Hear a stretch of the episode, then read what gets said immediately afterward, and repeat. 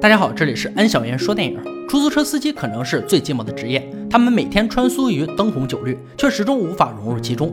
他们目睹了一切幸福和肮脏的事情，却也只能冷眼旁观。他们每天与很多人交谈，却从来没有和谁成为朋友。本期给大家带来美国犯罪电影《出租车司机》。拉维斯是一位刚从越南战场归来的退伍军人，在纽约市靠着开夜班计程车为生。他患有严重的失眠症，虽然每天工作十二个小时，但还是无法入眠。只能每晚靠色情片来打发失眠的时间。下班后，即使和同事坐在一起，但还是没有办法真正融入其中。他住在狭小的单身公寓里，可实际上他并不缺钱，每周工作六到七天，一星期就能赚三百至三百五十美金。如果多跑几趟，甚至可以赚得更多。每当夜幕降临，拉维斯会开着出租车在大街上闲逛，在五颜六色霓虹灯的衬托下，这座城市便会露出它的真面目：妓女、小偷、毒贩，下三滥开始在大街出现。他最喜欢下雨天，因为这样可以让这些人渣从街头消失。每晚把车开回车行，他都得将后座的污垢清洗干净，里面经常掺杂着血迹和不明液体。见惯了这座城市的腐败与黑暗，使他越发的孤独和空虚。正当拉维斯觉得人生无趣的时候，一位身穿白色洋装的美丽女子映入眼帘。她在这个肮脏的世界里显得如此与众不同，像是坠落凡间的天使般美丽。她叫贝西。是总统候选人帕斯汀竞选中心的工作人员拉维斯，每天都会开着计程车在门外注视贝西一会儿。这一行为让贝西发现他很不舒服，并拜托同事将其撵走。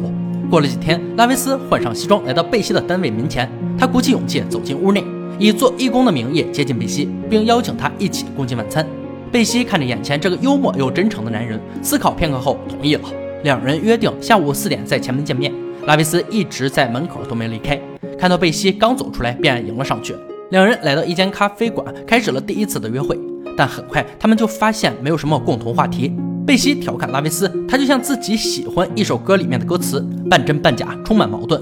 拉维斯听不懂什么意思，但感觉是在夸他。一位是穿着体面坐在办公室的靓丽女性，一位是穿着寒酸出租车的司机。他们之间的差距不是一点半点儿，但初识的男女总会选择性的忽略不好的点。当拉维斯再次发出下次一起去看电影的邀请时，虽然贝西思索了一下，但还是同意了。事后，他记下了歌手的名字，买了张黑胶唱片，准备在下一次约会时送给贝西。之后，拉维斯回归了正常生活。他今天的车上来了一位意想不到的贵客，那便是总统候选人帕斯汀。拉维斯出于对贝西的追求，爱屋及乌地将参议员归类于好人，甚至很兴奋地表示自己是他的支持者，还打算让所有的乘客都投他一票。如果不是因为出租车公司不同意，他甚至会将帕斯汀的海报贴在车上。帕斯汀也表现出一个政客该有的素质，不但叫对了拉维斯的名字，还亲切地说：“坐出租车要比开车更能了解民情。”帕斯汀问道：“这个国家什么事情让你感到困惑？”只见拉维斯支支吾吾开口说道：“这个城市像是开放式下水道，到处都是垃圾和人渣。当总统就应该好好整顿，将这些垃圾都扔进马桶里。”帕斯汀听完这番话，感到很震惊，但还是礼貌性地对他表示了感谢。下车时多付了一些费用，转身走进了那灯红酒绿的场所里。原来刚才的一切都只是惺惺作态，他也只不过是一个更高级的伪君子。拉维斯将车子停在路边，打算休息一下。就在这时，一名打扮妖艳的少女慌张上车，还没等他做出反应，一个男人打开车门将少女拉下了车。拉维斯没有做声，男人扔下一张皱巴巴的钞票，并带着警告的语气让他忘记这件事儿。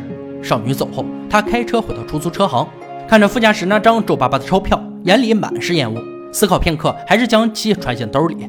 约会的日子很快到来，拉维斯再次穿上了那件红色的夹克，接贝西下班，将提前准备好的黑胶唱片送给他。两人在前往电影院的路上相谈甚欢。让人没想到的是，这次约会是他们爱情的终点。拉维斯居然带着贝西来看色情影片，贝西没想到他会带自己来这种地方，一开始很不情愿，但拉维斯却说这里是很多情侣约会的地点。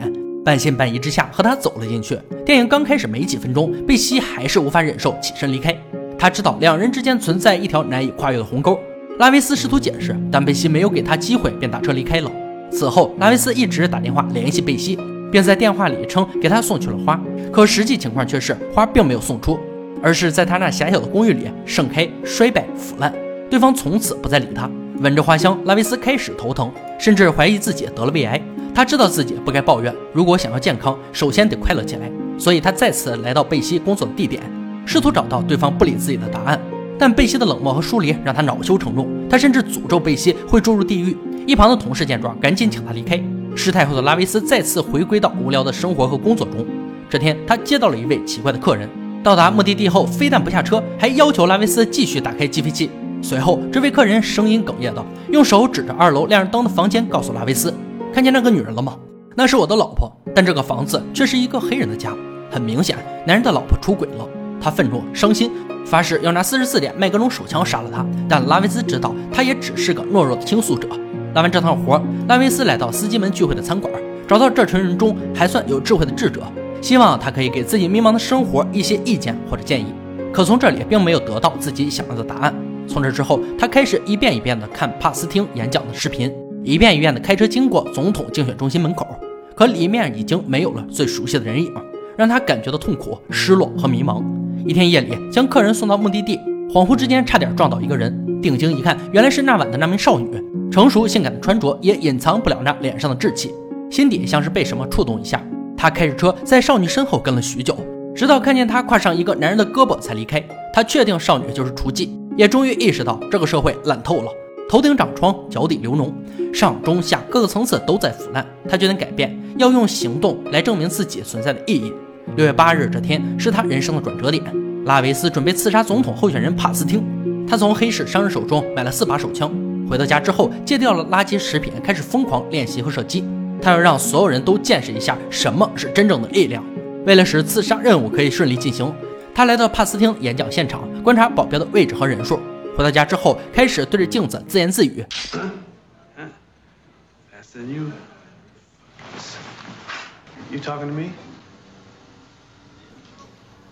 You talking to me? 一天晚上，拉维斯来到超市买东西，恰好就遇到了一个黑人来抢劫。他在背后掏出手枪将其击毙。因为没有持枪证，拉维斯显得有些慌张，但超市老板却很淡定，让他赶紧离开，剩下的事交给他处理。从这儿之后，他不再工作，而是每天追着帕斯汀的演讲，甚至还给父母写了遗书，信里写道他正在为政府从事秘密工作，具体工作内容不方便透露太多。不过他现在过得很好，身体健康，赚了不少钱，还和一个女孩交往了好几个月。他叫贝西。警察将他驱赶离开。回家后，电视里正在播放爱情剧，他百无聊赖，用脚踩着电视机。最终将其踢倒在地，和雏妓第三次相遇在一条大街上。这次他决定做一件有意义的事情，拯救失足少女。付钱给皮条客和开房的老大爷，和他一起进入房间。从聊天中得知他的名字叫艾瑞斯后，开始义正言辞地劝他从良。可是艾瑞斯沉浸在皮条客虚情假意的柔情蜜语里，他不领情，并且也不认为目前的生活有什么不好。但拉维斯的坚持让艾瑞斯知道他真的不是嫖客，他身上强烈的正义感。让艾瑞斯觉得很伟大。两人相约明天一起吃早餐。离开时，拉维斯将那张皱巴巴的纸币给了门口的老大爷，仿佛在羞辱他一般。第二天一早，二人如约见面。这期间，拉维斯依旧在劝说艾瑞斯，像他这个年纪就应该打扮得漂漂亮亮去上学，而不是为一点小钱出卖自己的肉体，和杀人犯还有毒虫这种人渣上床。艾瑞斯却反过来质问他：为什么你会觉得自己高人一等？你看过镜子里的自己吗？拉维斯继续询问爱丽丝，等他走的时候怎么处理皮条客和那个老头子。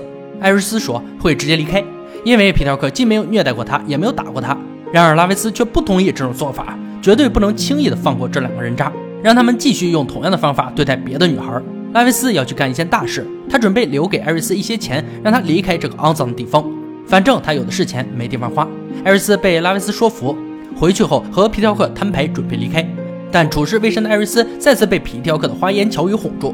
艾维斯烧掉送给贝西的花，将钱留给艾瑞斯，做好最后的准备，来到帕斯汀的竞选演讲现场。尽管天气炎热，他还是穿着那件绿色的外套，不过头发已经变得墨西干的发型。高音喇叭关注着帕斯汀的演说，全神贯注地听着演讲。保安、警员在这里密切关注人群。拉维斯向人群缓慢移动，他将手伸进衣服里摸着手枪，还没等行动，便被一名安保人员发现。他迅速转身后退，离开现场。回到家时，已经汗流浃背。他脱光上衣，在房间里走来走去。夜幕降临，拉维斯开车来到艾瑞斯所处的妓院。他盯着皮条客的眼睛，掏出手枪打向了他的肚子。拉维斯转身离开，来到艾瑞斯住的楼里。他走上楼梯，看见那个老大爷举起手枪，毫不留情地向他射击。这一枪击中了老大爷的手臂。此时，在拉维斯身后响起了震耳欲聋的枪声。他疼得脸部抽搐，子弹打中了颈部，鲜血直流。转过身，向着皮条客又开一枪，结束了他的性命。一个男人从房间走出，举着枪朝拉维斯射击，他的枪沿着楼梯滑落，拉维斯倒在地上，肩膀上血流如注。只见他魔术般甩了一下手臂，一把小小的手枪便出现在他的手掌之中，向男人开了几枪后，他踉跄地倒在屋里。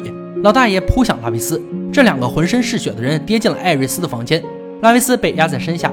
当老大爷举起手准备打他时，他摸到匕首，将老大爷的手掌刺穿，拿过男人的手枪打碎老大爷的脑袋。艾瑞斯躲在一旁吓得大哭。拉维斯举起枪打向自己，可笑的是枪里已经没有了子弹。他用尽最后一丝力气倒在了沙发上。此时，一位警察冲进房间，拉维斯疲惫不堪地抬起脑袋，用血淋淋的手指做了个枪的手势，对准了太阳穴。他用沙哑的嗓音发出了一声枪响，警察将这里包围，外面站满了看热闹的人群。不知过了多久，拉维斯破旧的墙上贴着几张从报纸上剪下来的文章，题目是“出租车司机力抗黑帮分子”。另外两篇文章写着“出租车司机正在康复中”和“出租车司机重返工作岗位”。墙上还贴着一封艾瑞斯父亲的手写信，信中除了对拉维斯表示感谢，还告诉了艾瑞斯的近况。他已经重新返回学校上学，很用功。夜幕再次降临，拉维斯正在和同事闲聊。他的头发几乎和原来的一样长，一如既往的穿着那件军绿色上衣。同事提醒他：“你有客人了。”他回到车上看了一眼后视镜，发现不是别人，正是贝西。拉维斯一言不发，贝西打破了沉默，和他打招呼。两人开始闲聊，询问对方的近况。很快到达目的地，贝西下车，但并没有着急离开，像是有话要说。犹豫了一会儿，说了句：“多少钱？”拉维斯微微一笑，说了句：“再见。”像以往一样消失在纽约灯红酒绿的街头，这次真的是再见了。安格相信此后的拉维斯不会再去杀谁，也很难再爱上谁。他只是当着他的出租车司机，和所有的人只是金钱和利益的关系。他什么也不怕，也见证过死亡。他什么也不想要，因为他想要的这个世界上根本就没有。黑夜的街道上闪着五颜六色、明艳的灯光，给这个世界涂抹它并不具备的色彩，像是一杯鸡尾酒，很丰富却不纯粹。好了，出租车司机到这里就结束了。想看更多好看电影，可以关注安小言说电影。我们下期再见。